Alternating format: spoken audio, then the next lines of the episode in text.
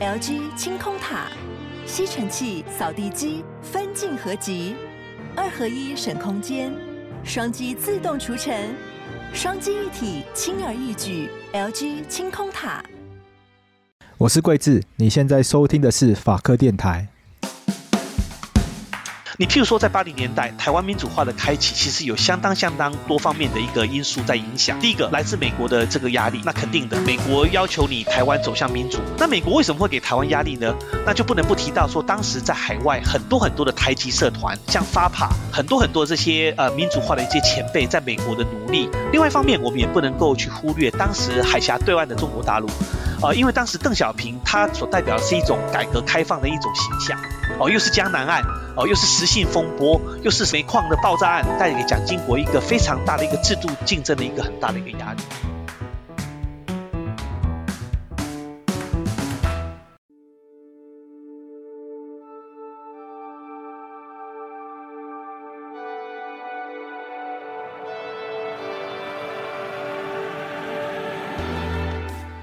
我们今天这一集邀请的来宾是林孝庭博士。那林孝庭博士过去已经来过我们节目了，不过当时是聊他的另外一本著作，叫做《意外的国度》。那《意外的国度》呢，他探讨的是中华民国台湾化的问题。那如果有兴趣的朋友，可以回去听 EP 六十九，那那集也非常精彩。而今天这集呢，我们是要跟林孝庭博士讨论他的另外一本著作。这本著作是今年林博士所发表的，他叫做《蒋经国的台湾时代》。蒋经国，我想是台湾历史上一个最具争议的政治人物。那他的争议点并不像他的父亲一样，而多半琢磨在可能白色恐怖上面。事实上，他兼具两个身份，他同时被认为是白色恐怖下的特务头子，也是也是某种程度上的人权迫害者。但在很多民众的心目中，却又无法忘怀他为台湾带来的经济发展以及十大建设等等经济方面的作为，所以蒋经国这位领导者，他出现了非常矛盾的双面性。我们今天这集特别邀请到林孝庭博士，因为蒋林孝庭博士是蒋经国私人日记公开之后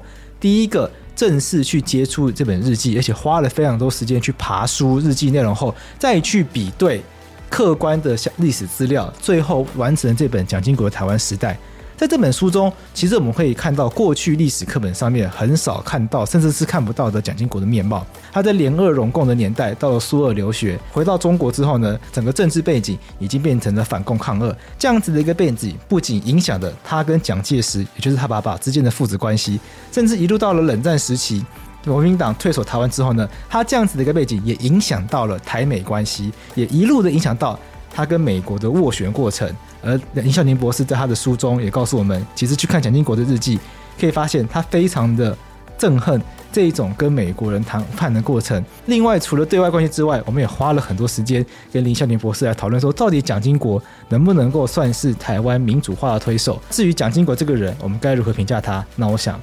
就交由听完这一集的你来去做一个判断了。那我们就欢迎林孝庭博士。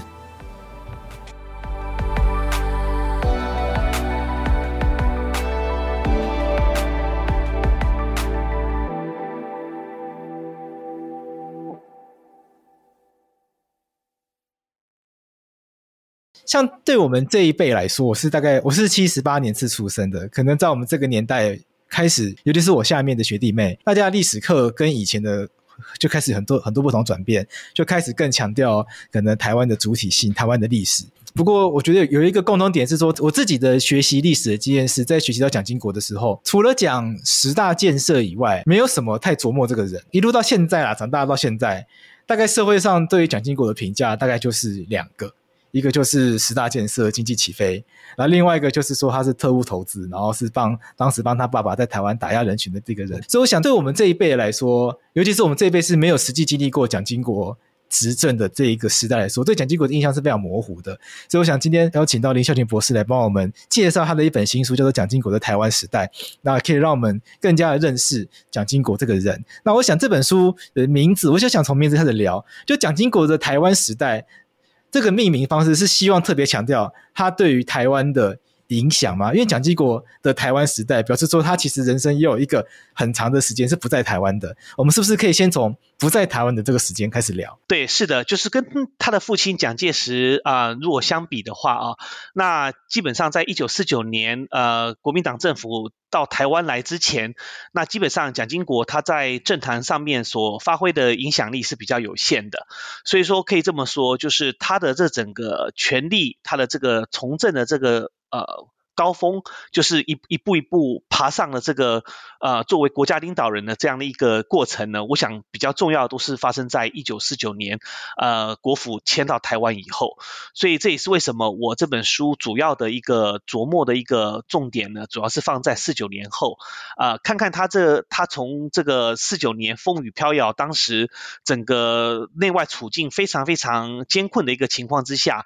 他怎么样慢慢慢慢的在整个党国体制里头，然后慢慢慢慢的这个从权力的这个最基层的地方，然后一步一步一步往上爬，最后到了这个七零年代晚期担任我们这个台湾的领导人。所以这是四九年以后的他的这个部分，主要就是我这本书呃琢磨的一个重点。但是在四九年以前，其实书中也花了蛮大一个篇幅在讲他四九年以前一些经历，包括他在苏俄有留学的经验，然后以及他在赣南就尝试过一些改革等等的，是暗示说这些经历，您认为这些过去他没有来到台湾的经历，对于他日后从政，一路到得到权力，甚至一路到他跟美国之间的关系，他早期的这些经历其实是有影响。呃，是的，蒋经国呢是一九一一九一零年出生的哦。他在他十五岁的时候呢，他就到苏联去留学。啊、呃，当时呢，这个苏联刚好经历过这个俄国大革命啊，呃，这个苏联的共产党把这个沙皇给推翻了，所以那个当时那个世界那个时代哦，苏联共产党苏共这个苏维埃代表的是一种进步的一种力量，一种。社会上一种进步的一种力量，所以其实当时的中国比较有能力的一些家庭呢，能够的话都把这个他的子女子弟呢，都希望能够送到莫斯科啊，就去学习这个社会主义，学习这个列宁那套这个观点。所以跟现在不一样，以前是会向往去所有学习进步的思想，对对对，现在大家都是去美国嘛，可能去欧洲去美国。就是说，大家世界上可能有一股这种比较属于反共的一种潮流。可是我觉得时空对比，这一百年前那个时候苏苏维埃这个苏共社会主义代表是一种进步的一种思想。所以蒋经国他在他十五岁的年纪的时候呢，他就到。莫斯科去了，然后一待就待了十二年，在那边生活、工作、学习，然后还成为苏维埃苏联共青团的一个成员，然后也娶了一个苏联的老婆。所以在这种情况之下，他到三七年之后，一九三七年，他回到了中国。呃，可以想见，在他这个人生呃养成的这个这个青年时期，就是呃一种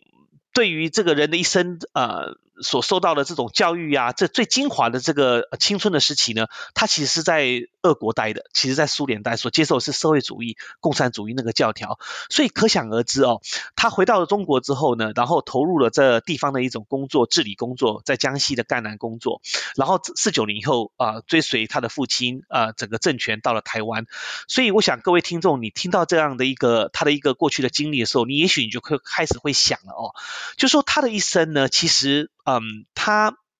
这个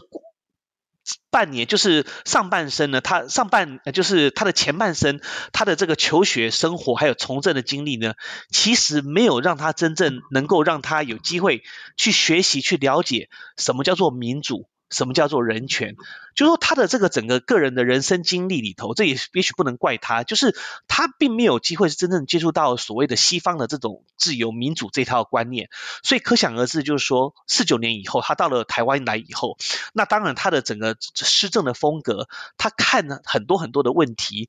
呃，不可避免的就会受到他早年接受的这种意识形态呃的形塑的影响啊、所以说在这个，譬如说在白色恐怖或者在人权啊啊、在民主化啊、呃，在这这方面的这个议题上面，呃，大家可以想象的，就是说他肯定是有他一套呃跟我们现在普世价值所不太一样的一种思维跟一种作风，所以我觉得这是他第一个，就是说他过往的一种经历，对于他日后啊、从政之后带来的一个比较深远的一个影响。另外一个我要提的就是说，他早年在苏联这个留学生活跟工作的体验呢，他深受这个社会主义思想的这个影响。那这样具体反映出来的是在他的民生以及经济的这个政策上面，呃，特别是呢，社会主义强调的是这个平等啊，就是说这个共产嘛啊，打击富人啊，要把这个资本主义要把它打下来拉下来。所以呢，这养成就是说，蒋经国他对于这种社会上的中下阶层呢，呃，弱势团体会多一份关怀。然后呢，他骨子里头他就比较轻视资本主义啊，他主张所有的这种国家的财政啊，或者是经济的制度或政策改革等等呢，都应该由政府来掌控。所以说，具体呈现出来就是对台湾，譬如说呃民营化啊，对于市场经济，他先天上是一种有一种排斥。这就是他这个他两个，我觉得就是早年的经历呢，呃，对于他往后他的这个从政之后，呃，带来比较深刻的这个两个比较大的一个影响。我觉得这个很有趣，因为他早年经历是到苏俄学习社会主义，可是跟他爸爸在抗战时期之后的国共内战是一个完全颠倒。因为来到台湾之后，是反正就是苏联跟中共是摆在一起当成毒药这样子在处理的。透过他早年的经历是苏联是社会主义有这样子一个感染，他回到中国后跟他爸爸相处，难道不会有一些？呃，矛盾或冲突吗？当然有冲突，所以你问到了一个非常有趣而且很重要的一个核心的问题哦。就我们刚刚知道，二零年代的时候呢，国民党是采取联俄容共，所以我们讲国共之间本来是这个同同种同源的这个出身的，他的体制。诶，可是到了三零年代呢，蒋介石跟共产党划清界限了，他开始反共了，他开始去这个。红军啊，他也去长征，去把共产党赶到了这个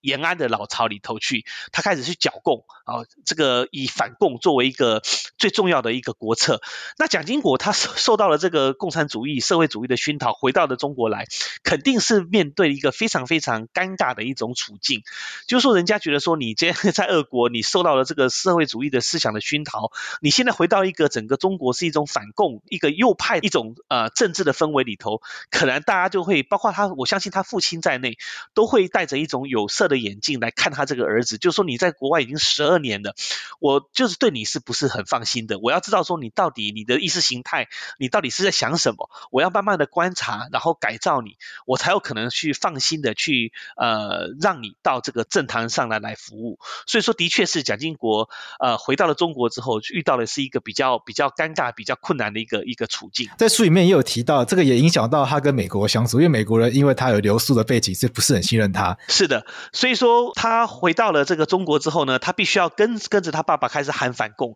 然后开始去拥抱这个三民主义的这种思想啊。但是问题是很遗憾的是，他一辈子的经历，一直到七零年代到他晚年，老美一直都对他抱持着一种怀疑的态度，就是没有办法去真正的放心蒋经国，你到底你的意识形态里头，你到底是不是真正的啊反共，还是你骨子里头你其实是具有一种同情共产党、同情共产主义、同情社会主义的这样一种倾向，然后这当然这对于他在这个权力接班的过程当中，也让他吃足了不少的苦头。有没有一些例子可以跟大家分享一下？譬如说，在五零年代的时候，每当这个当时呢，呃呃，我们都晓得，到了五零年代、六零年代是整个国际的情势是一个壁垒分明的哦，一个冷战的一个大的格局，就是以美国跟苏联呃为首的这个两个阵营之间啊、呃、进行。全方位的一种对抗，所以说在国际上面呢，不是属于共产集团的阵营的，你就是属于这个所谓的西方的阵营。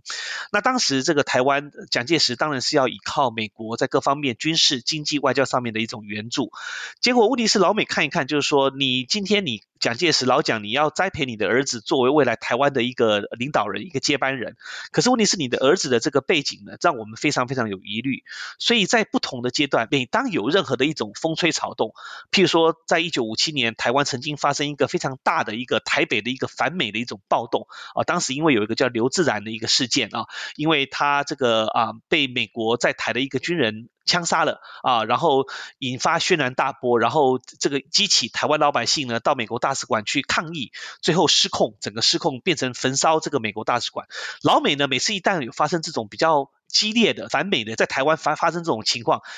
第一个想到的就是你蒋经国在背后在那边搞鬼，立刻就被锁定，立刻就被锁定。不管是怎么样，你只要一点有一点点就是对美国比较一不友善的这种呃，不管是舆论也好，或者是这种风吹草动，老美他们在他们的这个私底下的政情报告里头，第一个就把矛头指向蒋经国。所以这个蒋经国有时候他当然也许有时候是是他或者他的派系或者是他下面的人在搞鬼，但是问题是也许他自己不知道，但也许是他有意无意的。又譬如说譬如说像美国人非常非常欣赏的是一位非常有名的孙立人将军啊，他是美国维吉尼亚军校毕业的，然后呢抗战的时候，然后在这个国共内战都有一个非常好的一个表现，相当就是受美国人尊敬的这样的一个军人。结果呢他呃因为触怒了老蒋，然后被软禁之后，呃老美第一个想的也是你蒋经国啊，你在这边搞鬼，你把一个美国人所支持的一个军人那么好的一个军人，你把他啊判罪啊，你把他。啊，这个诬告啊，让他觉得说他是共产党啊，有匪谍的这个阴谋啊等等，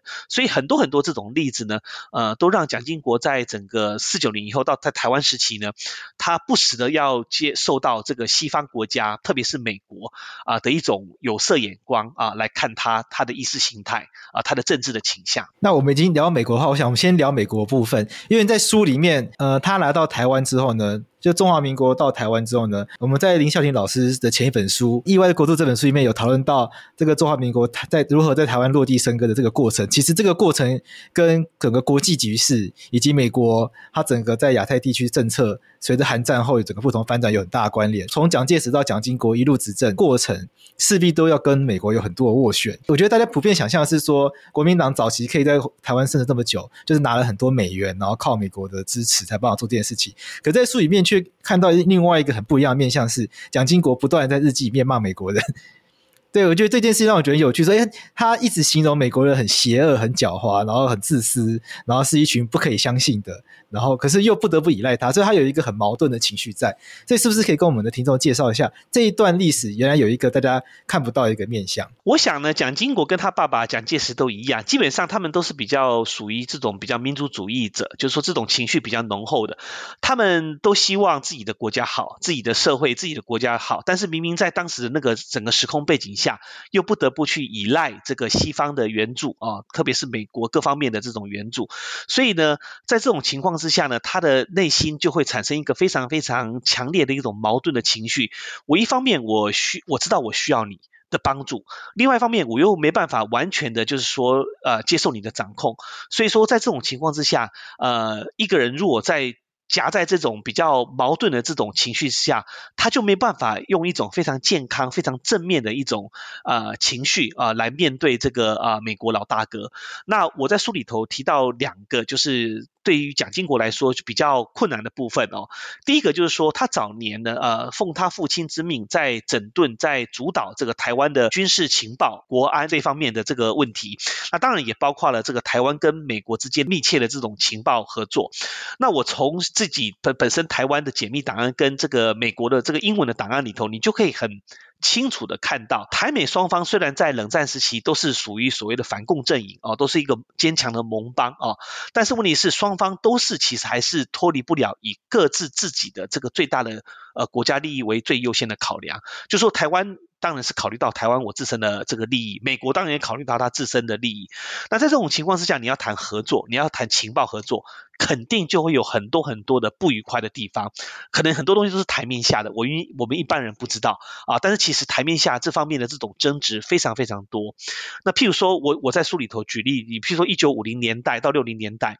那老蒋蒋介两两蒋父子一心一意的希望有机会能够反攻大陆哦，回到了中国大陆啊。呃，问题是美国不愿意。被你拖下水，为了为了你支持你国民党，支持你台湾，然后去跟中共去打一场这个战争，他不愿意。那当时呢，蒋经国就提出很多的合作的条件要求，譬如说，你要支持我们台湾的这个情报人员、敌后人员。进行这个渗透，对于大陆的渗透，哦，或者是你譬如说这个达赖喇嘛，这个西藏开始有暴动，一九五九年开始西藏暴动的时候呢，呃，蒋介石说你要你美国应该支持我啊，支持我去跟达赖喇嘛跟这些流亡的这个藏人呢能够合作，然后借由这个机会呢，然后看能不能煽动整个中国大陆内部的一个反共的一个情绪，那这样我台湾就有机会了啊。那问题是美国根本不愿意接受呃台湾这方面这种提议，所以说蒋经国每次在跟美老美。美在沟通的时候、争取的时候呢，呃，往往当然是不可能得到美国人的支持，所以在这方面他就感到非常非常的挫折。可另外一方面，你又看到，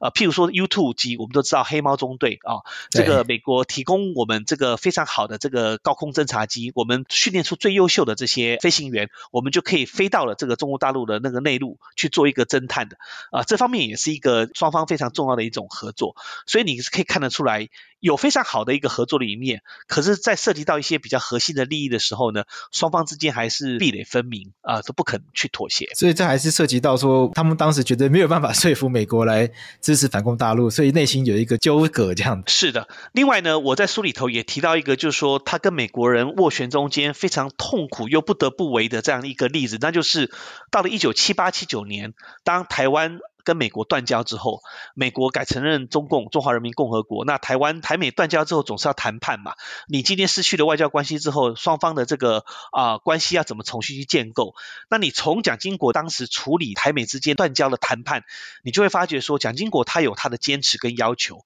他希望说，虽然双方没有外交关系，你美国还是要正式要真正的去体认到我们中华民国在台湾是一个主权国家啊、是要。官方的对等的这个条件，你不能够说，因为你断交，你就不理我们了，你把我们视为一种非官方。哦，他当时有提出很多的一个条件，可是老美呢，当时一心一意想要跟中华人民共和国关系正常化，他根本不愿意去接受台北所提出的这方面的条件。啊，所以说蒋经国他虽然内心很愤恨、很生气，但是他也不得不。妥协啊，他就是只能接受这样的一个事实，然后尽量争取在呃非官方的一种架构之下呢，然后尽量替台湾争取最大的一种利益。那当然，蒋经国在当时台美这个断交谈判中间，他所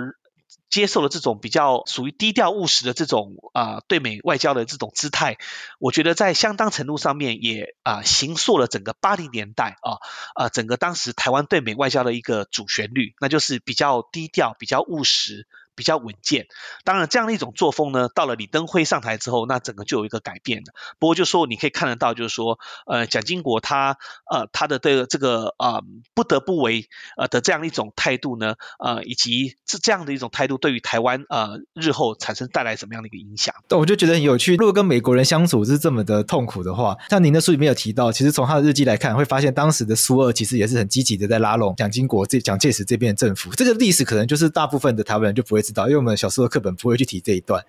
因为是读这本书后我才知道说，哦，原来当时因为毛泽东越来越不听斯大林的话，所以所以苏俄那边就开始想要拉拢台湾来去对抗北京。可是为什么美国人这么难搞的话，为什么不会想在两个大国之间玩叫做摇摆的策略？那我往苏联摇摆一点，美国紧张一下，那苏联可能就会对我们有点援助。可在书里面好像又看不到这样子的一个过程。嗯，这是一个非常非常好的问题。对，的确这段历史呢，在刚刚桂志您。最早的时候提到了所谓的这个杀猪拔毛，还有一个反共抗俄啊，这个对对反共抗俄，对，就是这个最大的就是我们的国策啊，就是你不管在军队、在学校、在所有的教育、在整个意识形态上面，呃，几十年来台湾的老百姓就是被教育，就是我要反共抗俄。但问题其实事实上，在六零年代中苏共开始有分歧的时候呢，其实的确是苏联有想到要打台湾牌，那蒋介石台湾也有想到要打苏联牌啊，因为当时这个美国他看到美国你都不支持我。我反攻大陆，然后呢，你又不断的想要跟北京改善关系，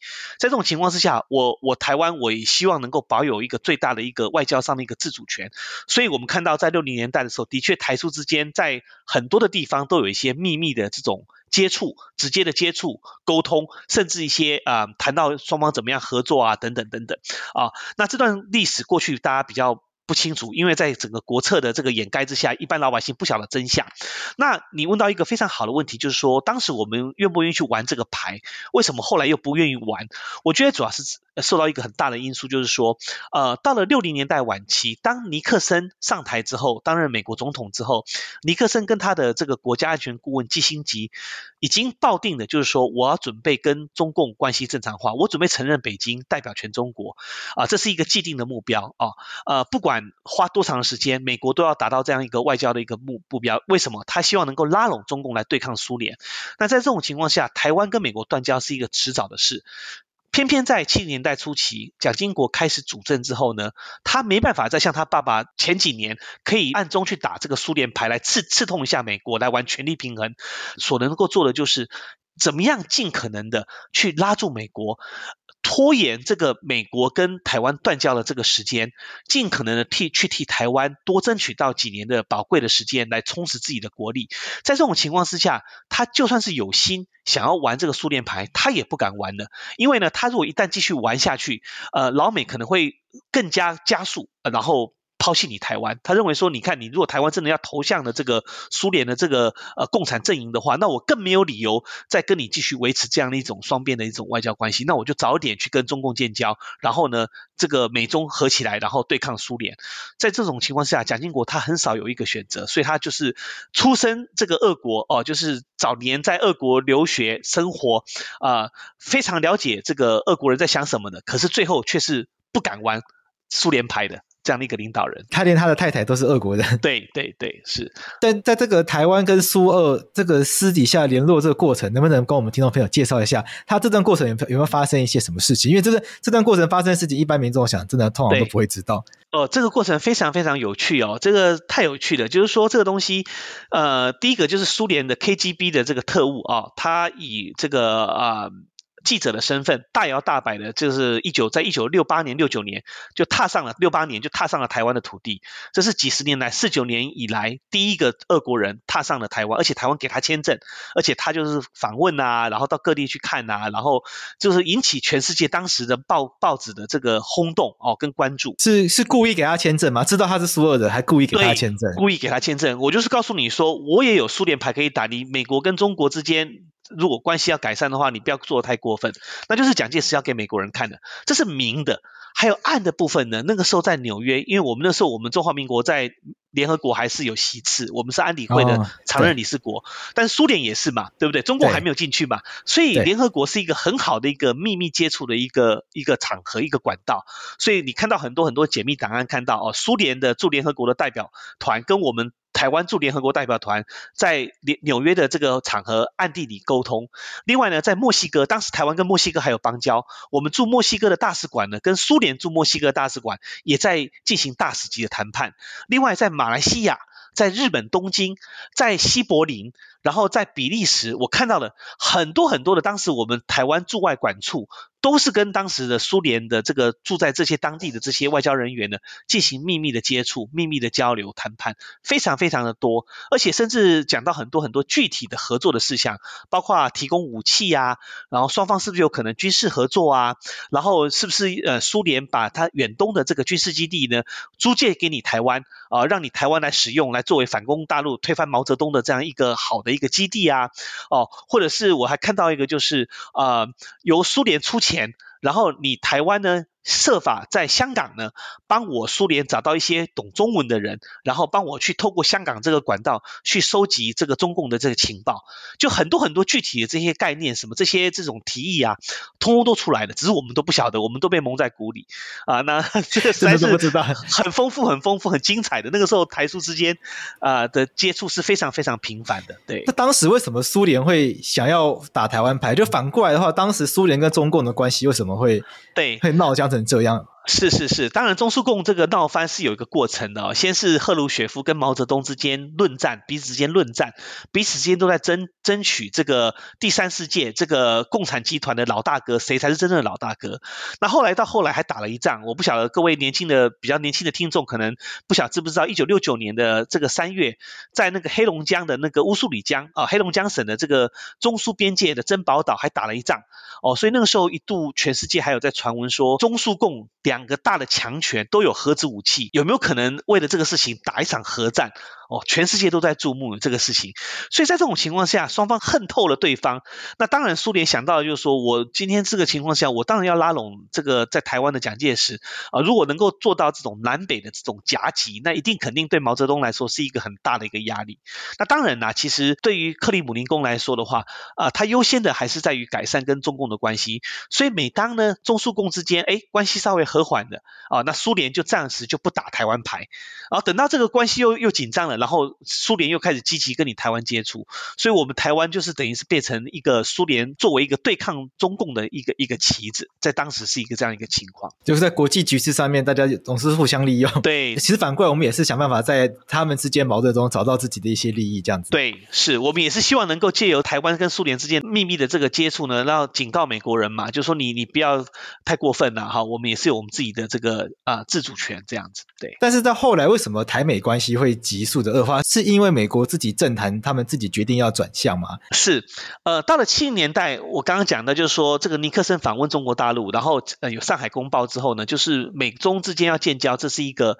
已经是不可逆转的一个大的趋势。不过为什么后来从七二年一直拖拖拖到七八年年底呢？为什么多了六年？我想中间当然主要是呃两个方面的因素，一个是美国自己本身，就像您刚刚讲的政坛。有尼克森的水门案，就是美国自己政坛发生很大的一个丑闻，呃，导致这个尼克森总统这个不光荣的下台了，所以美国自己内部本身搞不定，肯定就会影响到这个美中之间的一个建交的一个进程。另外一个也是中共内部的因素，当时呢正是七四七五年，刚好是文化大革命的最后一波高潮，所以说当时整个中国大陆内部左的力量非常非常的强，啊、就是左派的这个他指四人帮啊，整个。占据了整个他的决策的一个过程，在当时这种氛围之下呢，呃，就是真的要实现美国跟中共的这个建交也是有困难的，中共内部也有一派人就是比较。持反对的一个意见，所以大家可以在这个过程当中可以看到，其实我们台湾当时所能够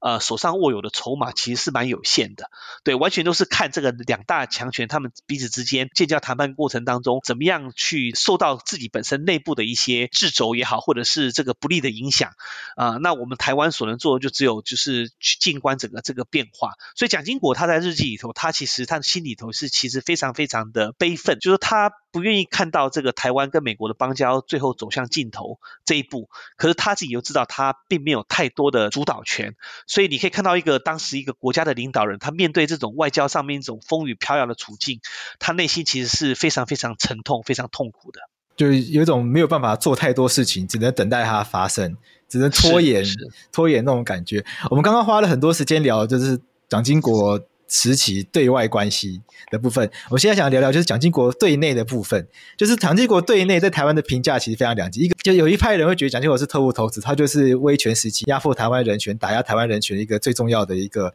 可能帮凶之一。但是他爸爸，大家当然会觉得，可能他爸爸蒋介石是可能必须要背负更大的责任。可是也通常也会认为说，蒋经国他自己也要承担一定一定程度以上的政治责任。我想这个是无法回避的。但另一方面，他蒋经国他在台湾，因为他在经济建设的表现。相对来说算非常杰出，所以一直到现在，只要做民调问大家最怀念哪一个什么历史上哪个总统，蒋经国很容易出现在第一名或第二名的位置。所以这是一个两个非常极端的性格同时出现在一个人身上。蒋经国这样子的一个状况，我觉得非常的特别。所以我想，是不是可以先从？他早年，那老师在书里面写说，他是从情治系统崛起的。那他既然会被冠上特务头子这样子的一个标签，是不是就跟他早年在政坛崛起的这个路径是有关系的？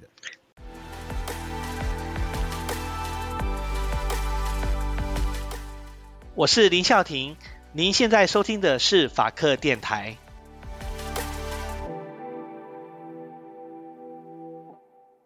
对，当然就是说，在四四九年，整个国民党在中国大陆被打得落花流水，整个兵败如山倒，溃败到了台湾来。蒋介石其实那个时候已经很少没没没办法信任他身旁的人，他可能随时他的这个军事将领通通都会投共，哦，或者是已经被共产党渗透了。所以在这个最重要的国安情报这一块，他只能信任他的儿子，就交给他儿子了，你来好好的去整顿吧。啊，所以说蒋经国在台湾的这个国安情报这一块，白这个政治工作。政工啊，这个最机密的这块的这个呃，他的这块工作的这个呃整个过程呢，其实一相当程度也是反映出他呃在四九年以后来到台湾，他整个权力接班的一个一个状态哦。呃，我必须要讲的是，不是一帆风顺。哦，就是它有一个过程，就是我们讲这个情治系统，这个情报系统，它讲求的是一种效忠啊。你今天作为一个局外人，你今天要打入这个这个情报系统啊，说你说你以一个这个总统的儿子就要来管我们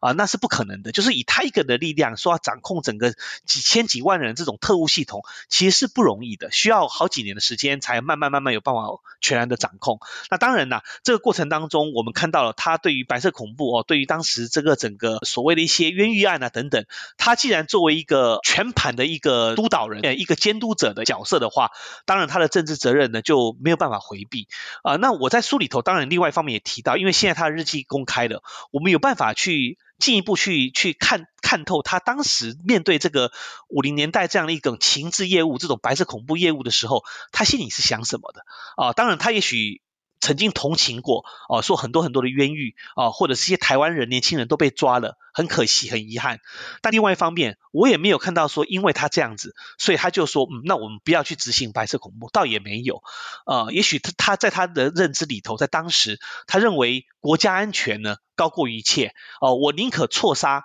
呃，我也不能够漏放一个，就是漏抓一个，呃，只要少抓了一个，然后那个共产党如果真的在台湾的社会内部造成了一个很严重的一个后果的时候，那这个是他承担不起的。当然，这样这种情况下肯定会有一些冤狱啊等等。那当然，现在就是说台湾现在在做转型正义，全世界各国在民主化之后都有这个转型正义的工程。我想这个也是一个我们进一步去反省过去这段历史比较好的一个契机，一个机会。我特别要提的就是说，评价一个历史人物，特别是像。蒋经国这样一种国家领导人的历史人物，本来就很难去断定说他非黑即白，就是说不是好人就是坏人。我觉得我们要把这种二分法呢，要稍微放宽一点。他几十年的这个在政治上面的这个政坛的这种经历呢，肯定有功有过。哦，那没办法，完全就是说一味的，就是说他是坏人，或者是一味他就是完全是圣人伟人。我觉得唯有从一个把他看成是一个平凡人，一个一个人性的一个角度，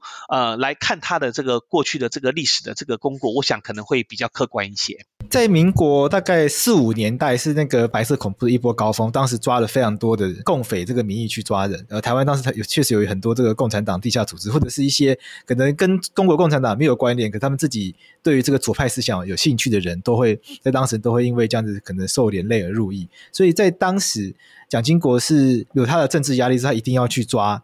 这些所谓的共匪，所以这是当时的一个白色恐怖的高峰。是的，那我们要注意一点，就是说哈，他作为一个主导者哦，一个这个主持，然后监督这个督导整个这个情治特务工作哦，但是问题是下面，譬如说他下面有。情报局有调查局，有安全局，有很多很多的单位，有警备总部。我看他日记里头，我有一种感觉哦，我不认为他有办法百分之百完全去掌控他下面所有的这些特务机构，这些成千上万在第一线里头去。追捕的、去抓捕的这些人，我在书里头特别有提到几个例子啊，譬如说他的一个早年的一个朋友叫黄密啊，他被后来被受冤屈了。但下面的调查局也是一样啊，想要罗织罪名，就把他打入说你是匪谍啊。那因为刚好黄密是蒋经国认识的十几二十年的好朋友，而且以前很信任他，呃，他不认为他是真的会成为一个共产党，所以他主动呢跳下去去进一步的去追究。后来让他查了几个个月之后，他发现果然他是被冤枉的，所以他从此他就痛恨调查局这些情报人员，说你们为了逼供啊，你们不择手段啊，然后去这个去刑求，然后去制造一个冤狱，然后来立功来邀功。哦，所以他一辈子呢，一直到七十年代他当了总统，他对于这些情治单位他都保持了一个怀疑的一种态度。可是另外一方面，他也没有因为这样子，然后他就说好，那你们所有的情治人员，你们不要到台湾的各个角落去逮捕这些可能的匪谍，他也没办法做到这样子，所以这都是中间就会发生一种非常复杂、非常矛盾的一种情况，里头有冤案，有真实的案子，但是也有于这个冤枉好人，那所以说才会造成今天有那么多这种啊、我们所谓的白色恐怖的追究，有些的确是这是被冤枉的，啊、呃，平白的牺牲掉他们宝贵的性命，呃、那也许有些的确是真的把他抓到了，然后保障了这个台湾内部的社会的安全，也有可能，所以我们今天在回顾这段历史的时候，我们也许我们可以重新去思考，我们。怎么样来做一个最好的一个呃呃过去对于过去这段历史一个比较好的一种评价跟一种处理？在这一章节中，还有特别把孙立人案独立出来写，是因为这个案件有一个标志性的意义吗？对，因为苏利案是非常有名的哦，一直几十年来这个回响还是非常的大。然后在九零年代，监察院重新调查也平反了啊。那平反呢，就认为说你两蒋父子可能就是以政治的理由哦，然后给他罗织这个这个罪名。那当然这个啊，我的书里头也重新在看审思考这个问题啊，我并没有全然去否定，就是说的确是可能是政治的因素而去把他抓起来或者把他软禁。不过呢，我也去从另外一个角度去看，就是说他在当时明明知道说，然后蒋经国的政敌啊，然后美国人都会去关心关注这个案子的情况之下，蒋经国是怎么样去处理这个孙立人案？他是不是真的有这个本事？就是说父子两个人之间的这种个人的私人的喜好，对于孙立人的好恶，然后就罗织他罪名，还是说他真的相信说那个时候的确孙立人的部署的确是有一个谋反的意思？我在这书里头多做一个比较更进一步的去厘清他。对，能能不能帮我们讲一下，就孙立人在当时是跟蒋经国、蒋介石有冲突吗？就他们之间有什么样的呃恩怨纠葛，才会才会惹出这一大堆这件事情？是。呃，就像我刚刚有提到，孙立人他留学美国哦，他会讲了一口非常棒的英文，他的思想非常的开明，他代表的就是一种美式西式的一种非常开明的一种作风，跟那种传统的这种黄埔的这种这种风格是完全格格不入的。所以孙立人他自己觉得他非常的优秀，他也够优秀，所以在那个时候四九年，蒋介石下台了啊，那个李宗仁当代总统，然后整个。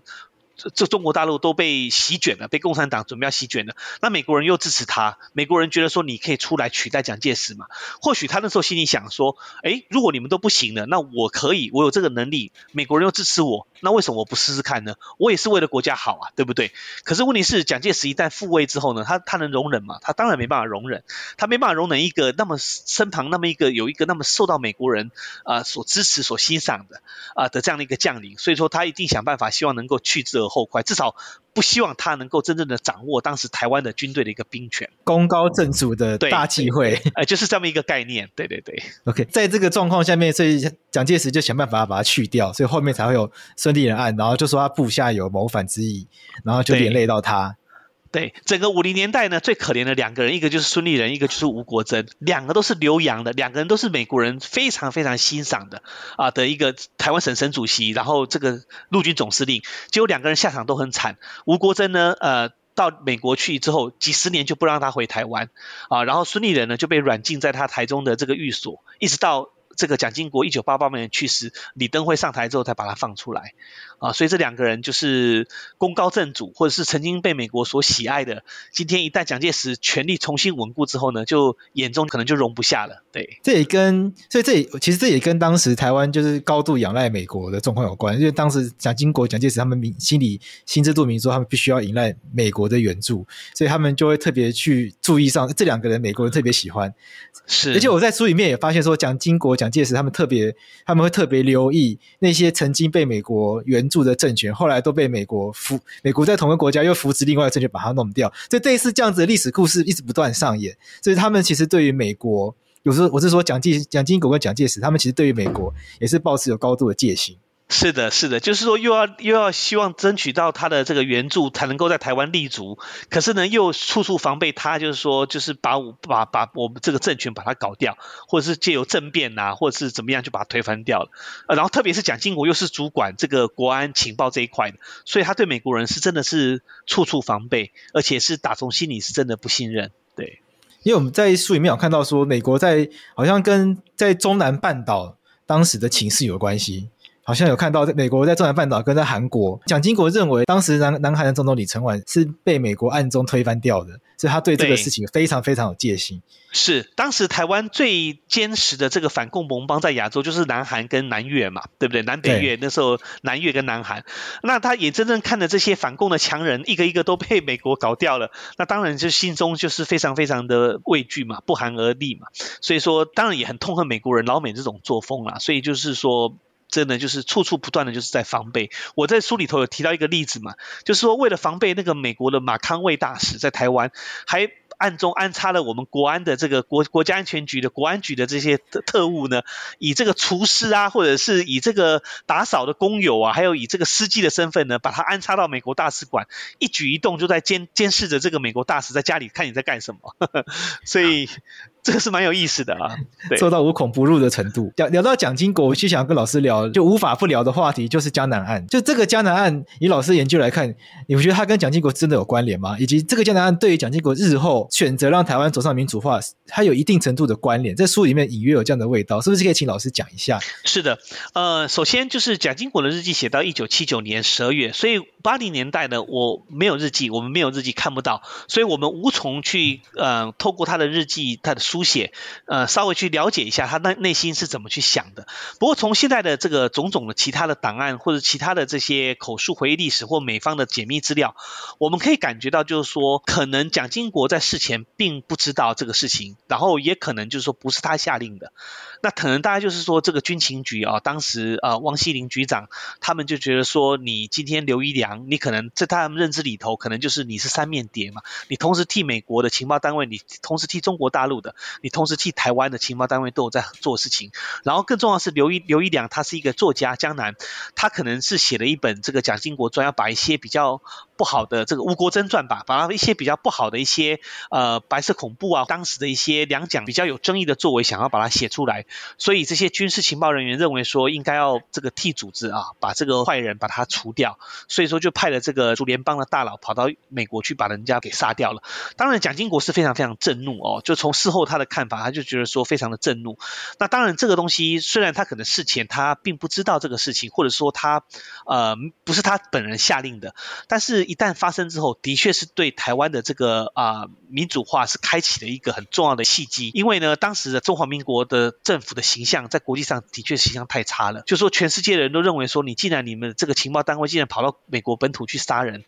这个东西是一般的民主化的国家是。没办法容忍的。那美国当时也给台湾非常大的压力啊、呃，就说一定要交出这个犯人来，然后要调查，要介入这个司法的调查等等。然后当然，当时曾经有传闻说，蒋经国的儿子蒋孝武也涉入其中，所以说蒋经国就公开的这个出来强调，就蒋家的后人呢，绝对不会呃继承这个总统的位置啊、不会担任总统。那等于这意思就是说我准备我身后呢，或者我下下一任之后呢，我就要把政权交出来的，就说依照这个宪法准备。该怎么做就怎么做，当然这就是一个我相信就是真的，呃，江南案是对于这个台湾的这个开启这个民主化，其实是一个扮演一个非常非常重要的一个关键的一个因素。蒋经国在台湾民主化中扮演角色，也是一个大家在这个台湾社会中会争辩的一个点，就蒋经国到底算不算台湾民主化的推手？老师你怎么看这个问题？因为有些人觉得蒋经国民主化是他愿意。放下他的这个权利去实现的，但也有一些人认为说，蒋经国选择民主化就是国际，也就是国际大势所趋，就美国逼迫下他不得不做，然后在台湾内部的可能本土青年他自己本来就选择去。拉拢台湾青年走这个催台线路线，所以势必时代的交汇下面，他会势必将他往这个方向推。所以有一派不认为民主化要归功于蒋经国，所以老师是会怎么看这个部分？是的，这是一个非常重要的一个命题，而且这问题，而且跟我们当今台湾的这个整个政治社会都还是息息相关哦。那我认为是这样子，就是说蒋经国的这个催台青哦，所谓的这个拉拢台籍的精英，从七零年代他主政之后开始，我认为呃，那个是整个当时整个大的一个时空背景下。他不得不做的，你想想看，一九七一年我们中华民国退出联合国，台北呢代表全中国的这样的一种地位呢，已经不再被全世界主要的国家所承认、所接受。当你这个权力，国民党的这个权力的正当性，你慢慢的在流失、在弱化的这个情况之下，你唯一能够做的就是你。引进更多的这个本土的这个人士，你来进到这个政府里头来服务，你只有这样子，你呢才能够去强化呢你这个政权在台湾的一个适法性跟这个正当性。尤其是当你这民主还没有真的全面的民主化之前，你只能借由呃吸引更多、拉拢更多的这个台籍精英到这个政府里头来服务，呃，来强化你的这个对于这个整个台湾的这个代表性。所以，这蒋经国，我是觉得不管他喜不喜欢，他愿不不愿意。这是他不得不为的，他不这样做的话，这个政权没办法生存下去的。他要的是一个 survive，一个生存啊、那到了八零年代的这个真正的民主化，你说蒋经国他扮演一个什么样的角色？到底他是有功还是有过？我个人会这样看哦。我认为任何一种现象，尤其是像这那么重要、重大的一种现象，台湾走向民主化，从威权走向民主化，我觉得都不可能是只有单一的一个因素来造成的，就说是他或不是他这样的一个因素造成。你譬如说，在八零年代台湾民主化的开启，其实有相当相当多方面的一个因素在影响。第一个，来自美国的这个压力。那肯定的，美国要求你台湾走向民主啊，给你很大很大的一个压力。那美国为什么会给台湾压力呢？那就不能不提到说，当时在海外很多很多的台籍社团，像 FAPA 啊，像这些这个很多很多这些呃民主化的一些前辈，在美国的努力啊，台籍社团，然后去给美国的行政部门或者是立法部门、国会施压啊，然后由华府呢再转而向台北来施压，要求你开放政权。我相信这都是扮演一个非常非常重要的一个催化剂的一个角色。另外一方面，我们也不能够去忽略当时海峡对岸的中国大陆，呃，因为当时邓小平他所代表的是一种改革开放的一种形象，哦，当时中国大陆哦不断的在改革开放，吸引外资，哦，然后甚至自己共产党内部又在讨论说要怎么样权力下放，怎么样在讨论这个民主的改革，啊，随着经济改革就要民主的改革，政治的改革，那这个很多情况之下，那真的是在西方的这些舆论界真的会觉得说，哇。那以后会出问题的是你台湾诶，不不是你中中中中共诶，中共看起来接班都好好的啊，胡耀邦、赵紫阳，对不对？整个接班整个顺位都是很顺利的，而且都是开明派的人士，没有保守派的。那你蒋经国呢？你身旁通通都是一些保守派的在包围着，哦，又是江南岸。哦，又是石信风波，又是什么煤山这个煤矿的爆炸案，一大堆这个乌烟瘴气的，所以这个也是给带给蒋经国一个非常大的一个制度竞争的一个很大的一个压力。总而言之，我觉得，但是我们从另外一个角度来想，呃，面对面对这种民主化的压力，蒋经国也许可以学南方的菲律宾的马可仕，哦，或者是其他的这个独裁者，他可以，我就是不放。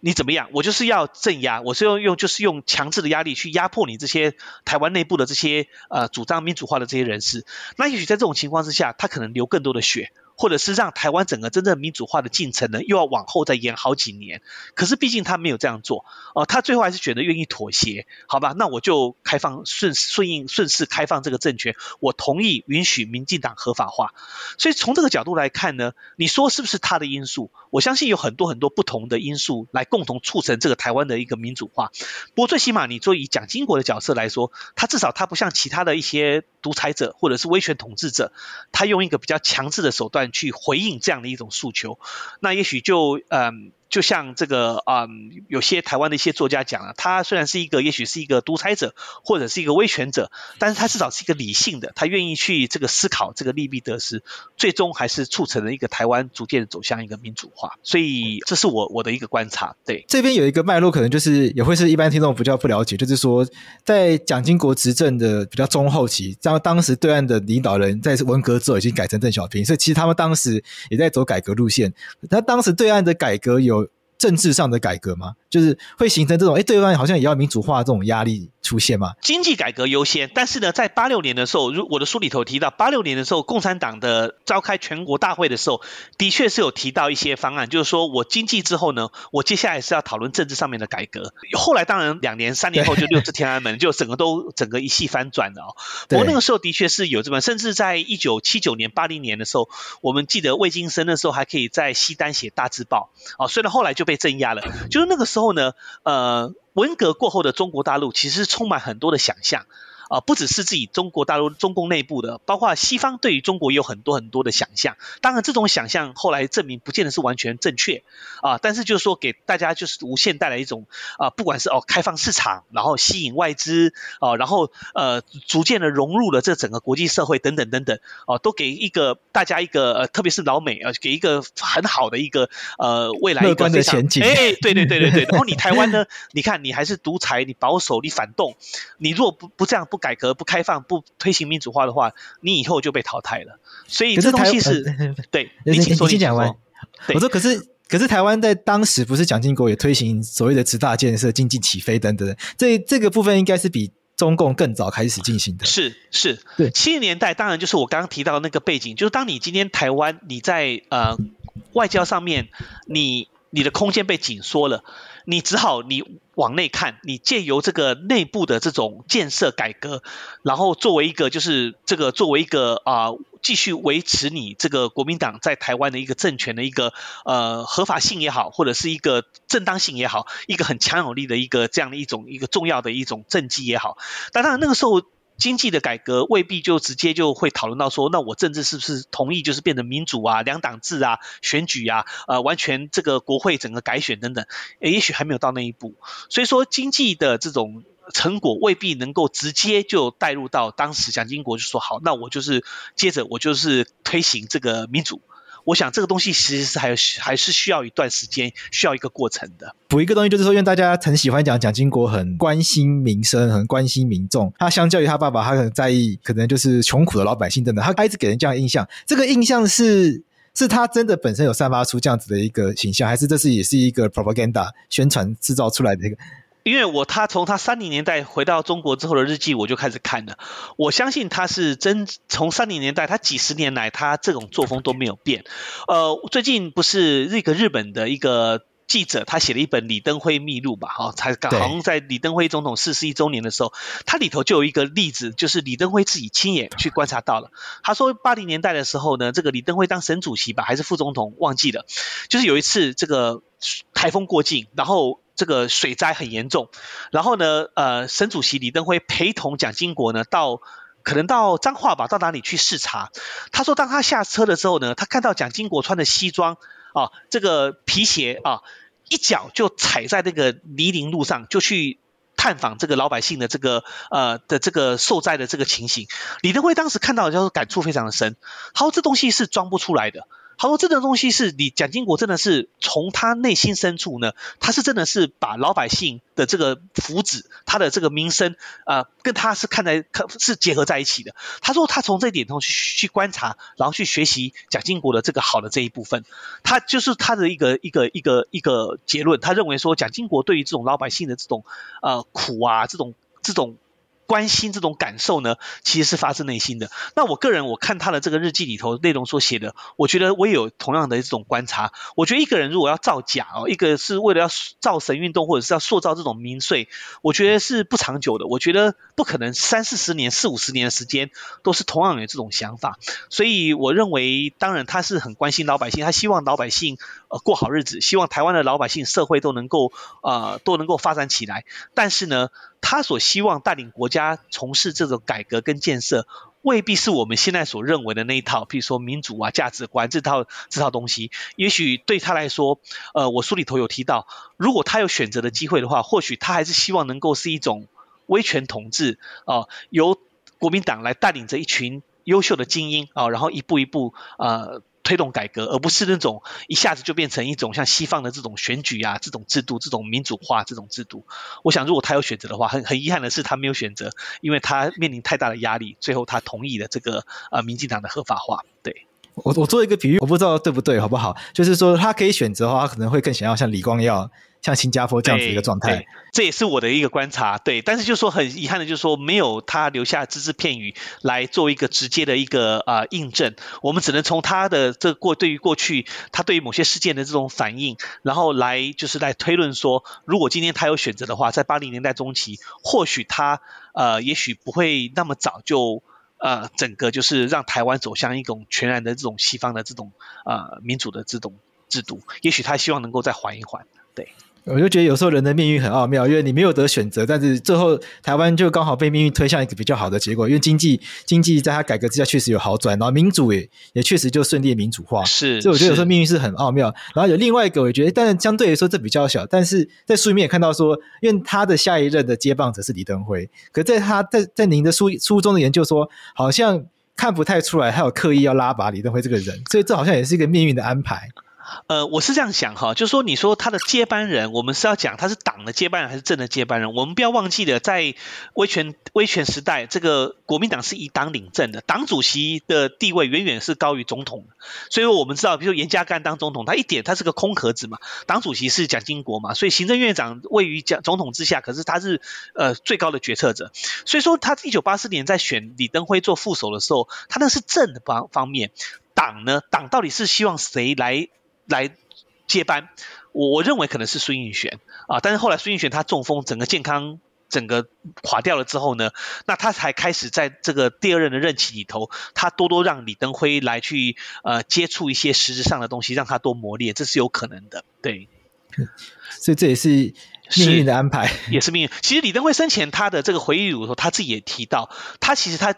一直都不知道说到底蒋经国是不是真的是要有意要让他作为一个真正的实质的接班人？他其实一直到蒋经国去世，他都没办法百分之百肯定。我想，我想李登辉都这样认为呢，那更何况我们其他人，我们都没有办法去做一个这个到底是他心里头在想什么嘛？对，我，我还有一个想法，就是在最后，对，我想跟观众提的，就是说，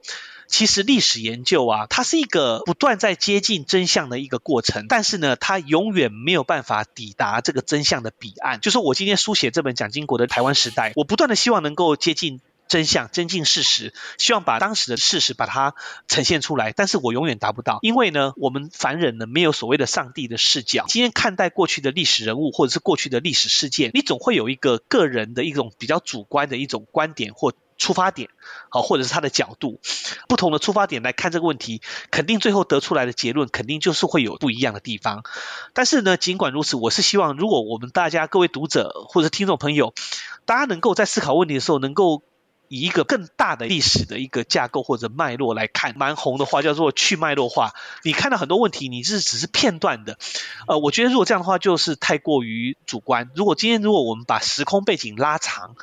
在一个比较大的这种史观之下来看这个领导者的一生，然后或者在看某个事件，也许我们才会能够得到一个比较客观的一个一个结论出来，一个评价出来。这是我的一个一个感想。我在看老师这本书的时候，我有一个感觉，就是说这是一个比较小的事情，就是说哇，这些领导者的死后的日记都会被拿出来研究。我所以我就觉得说，诶，研研究日记这件事情是是因为他们刚好有写吗？如果他们今天刚好没有写的话，是，是很多人问我这个问题啊，就是说日记可信吗？你看他里头写东西，他爸爸要看可信吗？我的答案是这样子哦，啊、我答案是这样子。当然，他有可能避重就轻，甚至可能说谎啊，或者是很多就不提，或者替自己美化。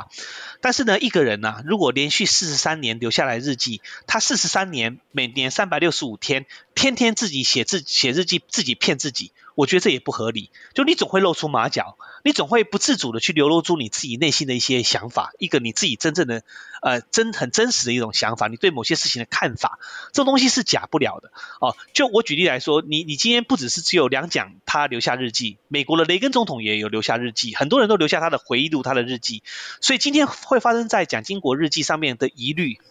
同样的也会发生在其他世界、其他各各国的领袖他们的日记里头，大家都不免的会在日记里头美化自己，或者是替自己讲话、替自己辩护、辩解。对，所以这也是为什么我们看日记绝对不能只只有以日记作为一个研究的题材，而是要去除了日记以外，还有多方面的这些资料啊、呃、档案、各方面的回忆录、口述历史等等，要多方面的佐证。对，这样才有办法得出一个比较客观的一个一个一个呈现出一个客观的历史。我自己看完后，我就想说，因为现在我们这一辈的大家都没有在写日记了，以后要研究的话，可能就是要看他们的脸书，就是要把他们脸书以前像我的，可能就从我用脸书到现在所有发言 download 下来，也许就会以后以后以后也会变成一个研究的素材。如果假设我有我有机会的话，那是非常有可能。譬如你的推特的留言，像这个川普，川普 推特治国，那他推特 留下的话，是不是以后会变成档案的一部分？对不对？这是很多人在思考这个问题。对啊，这都会帮助我们。回回过头来看以前发生的事情，然后可以更精准的去评价这些人的功与过。那今天林孝英老师他在在台湾出的这最新这本新书《蒋经国的台湾时代》，那我们今天花了一小时的时间，请老师很精彩的帮我们把这本书很多很重要的而且很精彩的内容，帮我们这样子快速分享了一次。那大家如果对于蒋经国这个人有更多的兴趣，或者是对于台湾的历史过去到底发生了什么样的事情，其实这本书里面写到很多真的是历史课本上不会提到的事情，一方面是可能过去写课本的人意识形态，或者是一些主政者意识形态；另外一方面也是说，可能以前历史课本根本就没有机会使用到老师接触到的史料，因为老师使用的是蒋经国的日记，老师是日记刚一被公开就立刻冲进去研究的第一第一批学者，所以我想这本书里面真的有很多热腾腾的一些资料，所以欢迎大家非常非常值得大家，如果对台湾史有兴趣的话，是非常值得来参考的。那我们今天谢谢林孝廷老师，谢谢贵志，谢谢各位听众，谢谢。Thank you.